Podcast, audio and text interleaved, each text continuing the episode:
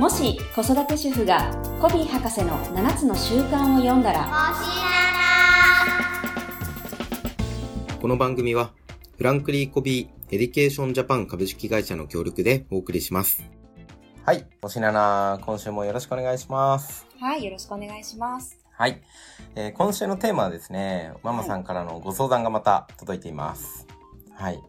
これはよくある相談なんじゃないかなと思いますが、パパが子育てに協力してくれませんという相談です。はい。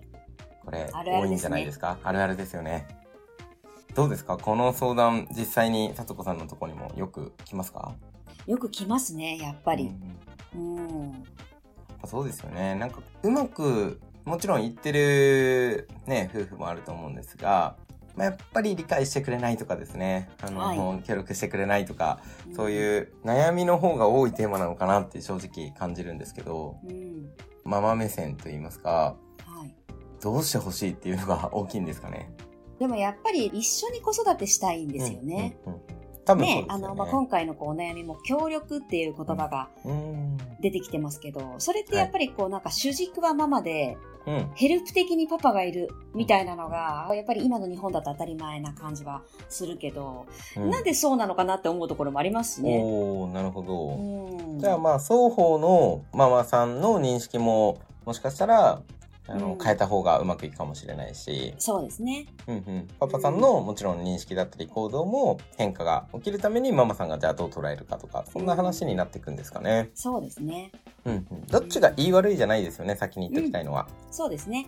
うん、ね、それぞれのやっぱりご家庭のね、いいバランスってあると思うので。そうですよね。うんで決してあの、まあ、男性をフォローするわけじゃないですけどうん パパも嫌がらせでそういう嫌なことをしてるわけでもないですし、はいはい。協力しないようにうんあの、見えちゃってるけど、もちろんなんか気持ちと行動で違うケースだって人間あるじゃないですか。はいはい。なので、お互いを、まあもっと尊重するじゃないですけど、うんなんかそのバランスを保った上で、じゃあもっとどうしたら良くなっていくのかなっていうところを今日話していけたら嬉しいですね。そうですね。はい。じゃあ早速中身に入っていきたいんですけれども、はい。一つ目はもうザ7つの習慣という感じでですすね。ね。はい。理解して理解されるというのがテーマですが、はい。はい。まあ、これはね、あの、第五の習慣でコミュニケーションを扱っているとこなんですけど、はい。まあ、やっぱり、まずはここを大前提としてうん押さえておきたいなっていう感じはしますね。うーん、そうですよね。うん。なんかやっぱお互い理解されたいっていう思いが強いとうまくいかないですもんね。うん。そうですね。どうしてもね、自分を理解してほしいが先に来ちゃう。うんけど、やっぱりこの順番ってすごく大事だと思うので、確かに。うん理解して理解される。こう、パパを理解するっていうところに、うんまあどこまで、ね、もちろん忙しいのでね、子供たちもいて、家事もやって、忙しいけど、そこもね、ちょっと頑張っていきたいなっていうところで、やっぱこれを一つ目に挙げさせて、はい、いただいたんですけど、うん実はなんか私がこう、お話、いつもこう、ママたちから聞いてると、はい。理解されるっていうところに、実はこう、課題を抱えてる人たちもすごく多いなっていうふうに感じていたりしえます。ー、そうなんですね。うん。じゃあまあそもそも理解してからっていうこの順番にまず目を向けましょうっていうことと、うん。あとは理解されるっていうところにも少しポイントがありそうだなということですね。そうですね。うん。やっぱり今あの夫婦のイメージをちょっとしてて思ったんですけど、うん普段頑張ってる分理解されたいって思いが出てきてしまうのもありますよね。あるあるある。忙しくて、うん。あれもやってこれもやって仕事までしてんのにみたいな形で。そうそうそう。しかもそのね、努力というか頑張りをなかなか認めてもらえないですしね。そうですよね。当たり前だと思ってない？みたいな。あー、なんかもう耳が痛いです。多分、あの、男性が聞いてたら耳痛い人も多いと思いますうね。ん。そっかそっか。そういう意味では、でも、ママさんが、まあ人は変えられないっていう前提でいくと、自分がどう変わるか、うんこの7つの習慣でもインサイドアウトの考え方ですよね。ねうん。人のせいにするアウトサイドイン。まあ、周りが変わらないかなっていうのではなく、自分がどう変わるかっていうところで、うん。一つ目理解するっていうところがポイントだと思うんですけど、はい。どんな風に理解してたらいいですか？パパさんたちのこと。あの、なので、まあ、パパが例えば何かね、こちらが希望しないことをやっていたりとか、うんあの、的外れなことをやってしまったりすることってはいはい。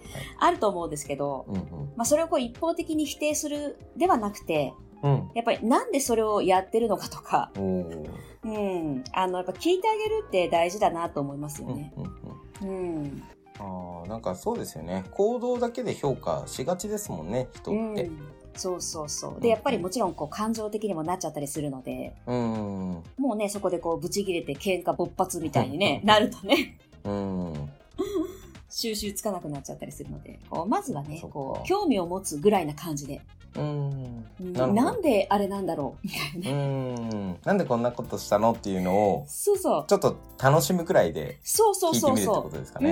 うん、うん、そうです、そうです。なんか面白がっちゃうぐらいで。確かに。うん。で、そうするとやっぱり口調もね、柔らかくなると思うから、うん。ねえ、なんでそんなことやってんの？っていうのと、え、なんでそんなことやってんの？じゃだいぶ違いますよね、伝わる印象が。そうですよね。うん。なるほど。あの、スマップの歌詞でもあるじゃないですか。うんセロリですね、セロリの歌詞で。あ、セロリね。はい。育ってきた環境が違うから、好き嫌いは否めないということで。うん。はい。違う家庭環境で当然育ってきて、うん。よく夫婦って家族で唯一の他人っていうじゃないですか。はいはい。ね、結婚っていうことはしたけれども、血は繋がってないし、唯一の他人なんですよね。うんだからそういう中で違うのは当然っていう前提で考えていくのもいいですよね。そうですね。うん。まあもう、なんだったらもうその違いを楽しむぐらいのうん、うん。余裕があるとね、そうですね。うん、いいですけどね。うん。余裕がない時なんかどういうふうに思ったらいいかなとか、こういうのはどうっていう提案ありますか？余裕がない時ですか？はい。もうなんか、もうイラッとしちゃうじゃないですか。なんでこんなことするのとか、なんでしてくれないのも含めてう、ん。してくれないとかも多いと思うんですよ。そうですね。うんうんでもそういう時に、まずは理解してって言われても、うん。なんかちょっとやっぱイメージつきにくいママさんもいるかもしれないと思うんですよ。うんうんうんううんん。そうですね。うんまあ、ただ大前提として、このパパがいてくれるだけでありがたいっていうことも実際あると思うので、まあ、今あるものにその感謝するというか、うん、うん、うんまあ、そういう気持ちもね、少し持ちながら、うん、心を穏やかにしていくような、うん、まあでもいてくれるだけでいいか、みたいうん。うん。まあそうですね。な。うん。実際やっぱないものにフォーカスをするのか、あるものにフォーカスをするのかっていうので全く変わってきますからね。そうですね。うん、うん。まあ、いてくれるだけでありがたいけど、さらにうん良くなるとしたら、うん。みたいなね。うん。そうですね。じゃあまあ、このパパさんをいろんなね、仕事ももちろん忙しくて疲れてるとか、うん。いろんなことがある、お互いだとは思うんですけど、まずはじゃあその理解してっていうところが大事だっていう話をしてきましたが、はい。さっき気になったのは、理解されるにもポイントがあるんじゃないかっておっしゃってたんです。これどういうことですか、あの、やっぱり、こう、どちらかというと、うん。こう、ママとパパの関係が、ルーズウィン型になりがちだなっていうのもすごく見てて思っていて、やっぱり、どちらかというと、そのママがはい。本当に思ってることとか、自分が望んでることとかを、こう、パパに言えてないことってすごくあるんですよね。で、パパに言われたら、あ、じゃあそういうことなのかなって思ってしまったりとか、うんうんうん、だからこう自分の思いをこう正直に分かち合わないままパパに合わせてしまう。うんうん、ようなのもすごくこうあるんだなっていうのうんを感じていて、はい。結構自分から主張するのではなく受け身で聞かれた時に、うん。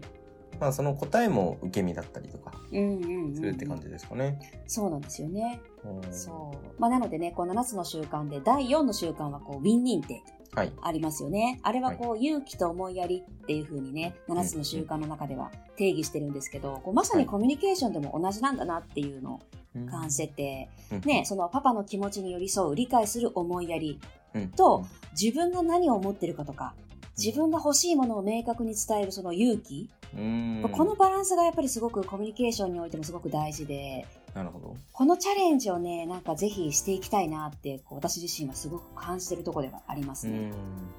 まあそうですよね。本当に違う環境で育ってきてう、ん思うことを考えることも全部違うのに、なんか分かった気になっちゃうというか、そうそうですね。う。うんん。なんか夫婦だからこそみたいなところもあると思うんですけど、なんかそういうのをちょっと一回取っ払ってうん。相手を理解することそしてちゃんと自分の考えも理解されること両方にちょっとフォーカスをしてほしいっていうところですかね。そうですね。うん。まあ、あとね、この理解して理解されるっていうこの習慣も、あの、場合によってはね、うん。こう、まずは相手を理解することに努める。うん。まあ、そうすると、こう、おのずと相手も自分を理解してくれるようになるっていうような解釈をしてる場合もあるかなって思うんですけど、うん。あの、でもそうではなくて、うんその理解することにも理解されることにも同等の努力がやはりいるんだなっていうところを感じていたりするので、はい。なんかね、パパを理解したんだから次理解してよっていうのもまたちょっと違うのかなみたいな。なるほど。うん。どっちにも、あの、注力して。そうそう、バランスよく。う。うんん。ねまあ、あとよくあるのはね、理解に努めています。私はいつになったら理解されますでしょうかっていう質問とかもあるんですよ。そうですよね。ねでもその時に例えばじゃあ明確にね、3年ですとか言えたらもちろんいいんですけど、はいその3年を目指して理解することにね、努めればいいけど、まあ残念ながらやっぱりそういう正解ってないから、ないですね。うん、両方の努力をね、ちょっとずつしていけたらいいなと思いますね。なるほど。うんありがとうございます。じゃあ、ちょっとそこにフォーカスもしながら、二つ目のテーマに入っていきたいんですけれども、はい。これ気になりますね。役割別目標設定ということなんですが、これもね、なんかちょっと7つの習慣っぽい、ちょっと難しいうん言葉なんですけど、はい。まあ、要は、今まで話していた通りで、もう育ってきた環境もうん。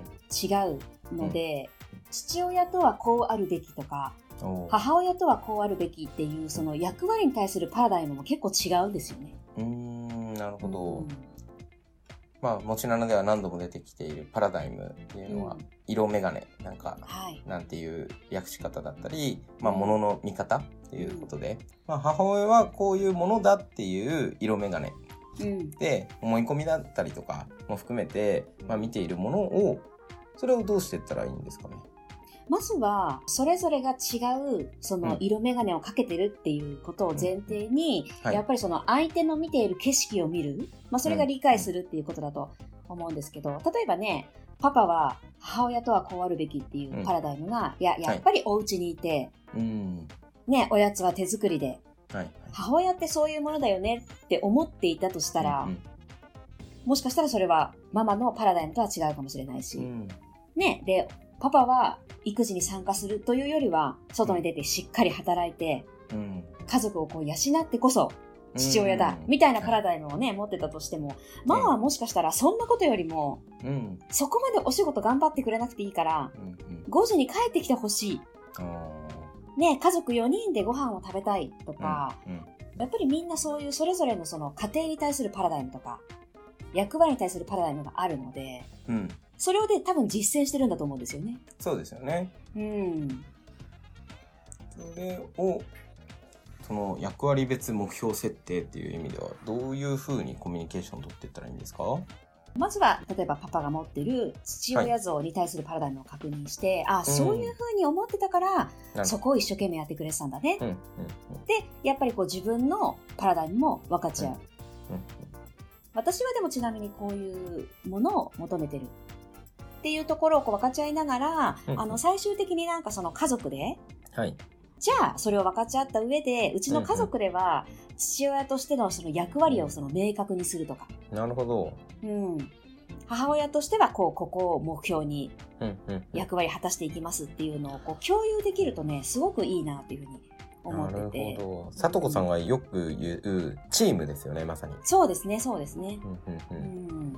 家族がチームになっていくっていうのを今すごい感じましたね。うん、うん、なるほどね。うん。ね、そうするとまた承認もしやすいですよね。あ、そうですよねやってくれてるなっていうのがこうわかるので。ああ、お互いの目標、まあ、父親として、じゃあこういうところをやる、頑張る、うんってなると応援したくもなりますよね。そうですよね。うんう。ん。あ、そのためにあれまたやってくれてるとか、あ、うん頑張ってるっていうのを応援できるし、うん失敗してもいきなりうまくいくのが全てじゃないじゃないですか。うん、うん。なので、そこに向かって頑張ってるんだなっていうのをお互いが承認していくっていうのは本当に素晴らしいチームですよね。うん。そうですよね。うん。まあなんならね、子供にも役割を与えうんて、、うん、うん。ね、ますますそうすると家族がチームになっていったりしますよね。なんか今聞いてて思ったんですけど、これ家族で苦手なこととかもシェアできたらいいですよね。ああ、いいですね。う。うんん。なんかお互いをフォローでできるチームになっていくなって感じだし。本当ですね。うん。ね例えばこう、洗濯とかだって、はいはい。なんかちょっと一般的に見るとなんかやっぱりママがやるものみたいな感じするけど、ね、はい洗濯嫌いな場合だってもちろんあるし、確かに。ねじゃあ俺がやるよってパパがやってくれてもいいし、うんじゃあ僕がやるって子供がやってくれてもいいわけですしね。そうですうね。ん。いや実はこれ毎日やってるけど本当苦手なんだよね。そう嫌なんだよね。ありますよ。あるうん確かに。あります。そうですね。なんかそこを共有することで、うんや。っぱりお互いが支え合う。もう本当に当たり前じゃないですか。家族が仲間なのって。うん。そこがチームになっていくために、そういう時間を設けるっていうのはすごいいいですね。うん。やっぱりなんか明確にするって大事だなと思ってて。うん。多分曖昧なんですよね。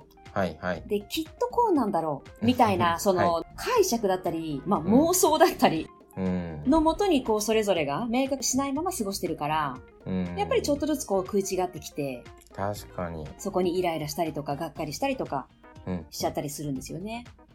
そうですね。願望だったりとかね。そうそうそうそう。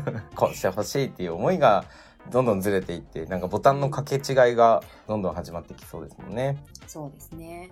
そこがたまたま話し合いもなくボタンがぴったり合うなんて、なんか逆にそっちの方がなさそうだなって今聞いてて思いました。ないと思います。そうですよね。うん。なのでちゃんとボタンがどこにあるのか確認して、うんうん、お互いがちゃんと合うようなうん時間を取りましょうっていうことですね。そうですよね。子育てってやっぱりん長期プロジェクトだし、うんはい。ね特に初めての子供の時っうんて初体験だからね、確かに。いろいろやっぱりしんどいこともありますしね。うんうんううんんまあ、それをね、こうママが一人で抱え込まないようにするためにも、はい。うん、明確にしていくっていうのはいいかなと思いますね。ああ、いいですね。二人でこれを聞いていただいて、そういう時間を持っていただくのもいいですね。はいはい。うん。私、あの、ファイナンシャルプランナーやっていて、うん女性が興味は持つけど、お金について、男性はあんまり興味を持たないみたいなことってやっぱ多いんですよ。はい。往々にしちゃって、いや、なんとかなるでしょ、みたいな。うん自分の稼ぎじゃ足りないっていう、否定されてるように感じる人はいとかも中にはいらっしゃって。ですね。うんで、そういう時にうん、ママさんにお伝えするのが、うんいや、上手に男性を転がしてくださいと。私も男性なので、はい。プライドもあるし、うん。やれって言われるとすごい嫌だったりとか、そのタイプにもよると思うんですけどっていう話をした上で、でもこうやって言うと、すごく男性って、しょうがねえな、やってやろうかってなる魔法の一言がありますと。うん。私じゃわかんないから、一緒に考えてくれないっていう、頼るっていう、あねちょっと自分が降りて、うんうん。うん私はわかんないから、ちょっと誰々の、まあ、パパの協力を得たいっていうことを言うと、いや、しょうがないな、じゃあ、いついつからいいよ、みたいな形で、やっぱ嬉しいと思うんですよ、男性。そうですよね。はい。うんで、実際数字の話とかって結構男性好きな人も、理系の人とかも多いって考えると、うん。いつの間にか男性の方がもう前のめりになってるんですよ。うんうんうん。なので、最初のきっかけだけ、こういうのを聞いたんだけど、やらないみたいな形で、もうやってほしい全開で行くよりも、なんかこういうのいいらしいから、ちょっと一緒に聞いてみないとか、私だけじゃわかんないからとか、うん。言ってみるのもいいかもしれませんね。そうですね。あの、前ね、その、子供たちに関わるときに、その、ママはその、プロデュース業でもあるみたいな話を、何回目かの時にしたことがあると思うんですけど、うんなんかちょっとそれを思い出しましたうね。ん、そうですうん。ね。うん。家族を、全体をうまくいくための司令塔みたいな。そうです。あの、現場総監督って私よく言って 確かに、確かに。ママは。はい、はい。そうですね。そうですね。じゃあ、先ほどの会議というか、家族会議みたいなところの話だったかなと思いますが、役割別はい目標設定。これが、あの、今の話が3つ目にもつながってるなと思っていて、はい。3つ目のテーマが、具体的に伝える。そうですね。はい。もうまさにここですよね。そうそうそう。でもやっぱり子育てってママが主軸でうん。やっていると思っていて、はいでもちろん子供たちとも過ごす時間が長いから、うん私たちはもういろいろ分かってるうん。ので、やっぱりいつの間にか無意識に同じものをやっぱり求めてしまうことって、うんパパたちにはい。あると思っているから、うんパパがこちらの意図通りに動いてくれないと、うん。普通あんなことしないよねとか、うん。なんであんなことしてるんだろうみたいなね。はい風になってしまうので、まずその前提として、はいあの、子育てはもう専門職だと思って、ももうママはもう子育てのプロ、はい。そこに、新人のパパが来た、みみたいな感。覚。はいで、とするとやっぱり具体的に、あの、うんうん指示を出してあげないと動けないですよね。確かに、わかんないことできないですもんね。できないですもんね。でもやっぱこっちからすると、いや、普通今あれやるよねとか、うん普通あれやんないよねって思っちゃうけど、はいいや、わかりません。新人さんですから。なるほど。教わったこともないと。そうそう、育成するようなうん感じで。やっぱり最初はね、手取り足取り教えてあげないとできるようにならないから。うん。うん。で、新人にも好きなこと、嫌いなこと、得意なこと、苦手なことってあると思うので、はいそこを伸ばしてあげるみたいな。そうですね。本当に育成ですね。なるほどな。そうですね。ちなみに、さとこさんのお家では、パパさんの得意分野とか好きなことって子育てに関して何かあったんですか？我が家は夫があの、キャンプがすごい好きなんですよ。おー、はい。で、逆にキャンプなんて私はもうど素人もいいところうん、うん、うん。なので、はい。例えばなんかそのそういう場では、まあ、彼に全てこう任せて活躍してもらったり。とか、はい。う、うんなんか明確に活躍する分野をなんか分けてる感じはしますね。ー。うんんいいですね。やっぱりあれもこれもやって当たり前みたいな形ではなく、うん本当に好きなこと、得意なことにフォーカスを当てて、育成をしていくと。そうですね。で、最初は具体的に伝える。そうそうそうそうそうですそうです。あのお料理とかもね、うん。すごく焼き物がすごく上手なんですよ。私の夫は。えなのであの餃子とかね、え。ステーキとか、うん、そういうのを焼くのがすごい上手なので、うん、なんかそういう時はもうすごいなんかこうステージを用意するじゃないですけど。今日はね、 Daddy がステーキ焼いてくれるから、みたいな感じで、こう、はい私たちは座って待っているみたいな感じにすると、なんかまはた夫もね、この役に立てている感が、うん、うん、ううん。ん、確かになみんな家族が喜んでくれたら、次あれやろうとかってなりますそうなんですよ。よ。そうなの、はいそうなの。あ相手の主体性が伸びてきますよね。そうそうそうそう。なるほど。なんかそれをやって当たり前とかなんか普通こうでしょっていう目で見てしまうと、やっぱやる気なくなりますよね。うん、確かにな。そうですよね。うん、まあ私ほぼほぼやっぱうまくいかないのでう、ーん。うん、そうですよね。なんかうまくいくことを期待しすぎるっていうのもうん、あるかもしれませんね。そうですね。うまくいかない前提で。そう、みんな初めてのことだったりうんうんしますしね。なるほど。うん。はい具体的に教えてあげて、うんあさらにね、こう得意分野においてはもうどんどん任せていくってうんいううんことができるといいですね。なるほど。ありがとうございます。じゃあちょっと今日のまとめをしていきたいなと思いますが、今日のテーマは、パパが子育てに協力してくれませんというママの悩みに対してのお話でした。一つ目、大事なことが、理解して理解されるという、この順番ですよね。はい。うん。で、理解することも重要だし、理解されることも同じくらい重要っていうようなお話をさせていただきました。で、二つ目が役割別目標設定ということで、えー母親、父親という、それに対するパラダイム、ものの見方、色眼鏡をですね、相手のことも理解しながら、で、こう家族がチームになっていくために、この役割別の目標設定をみんなでするっていうう、ん。お互いを理解するっていうところをやっていくと、まさにシナジーが生まれていきそうですもん本当ね。ですね。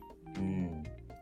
そして、その、指示もですね、お願いをするときは具体的に伝えると。うん。もう、新人教育っていう言葉が出てきましたが、うん。うん。まあ、本当知識も興味ももしかしたらまだあんまりないかもしれませんもんね。うん。だからそういう中で、やって当たり前、普通こうでしょ、みたいなのを捨ててですね、具体的に伝えて、で、一緒にやっていくとかもいいですよね。いいですね。うんうん。まあでもこうやってやることでパパが子育てに協力してくれないっていう、まさにそれもパラダイムで、うん。なんでうちのパパはしてくれないのとか、誰々さんちはいいなとかじゃなく、ね。うん。はい。人と比較してもいいことやっぱりないのでう、ん自分の家族でパパが協力したくなる環境を一緒に作っていくみたいな、そんなイメージそうですね。現場総監督として、はいぜひプロデュースもね、うん。うん、楽しんでやってもらえたらいいかなと思います。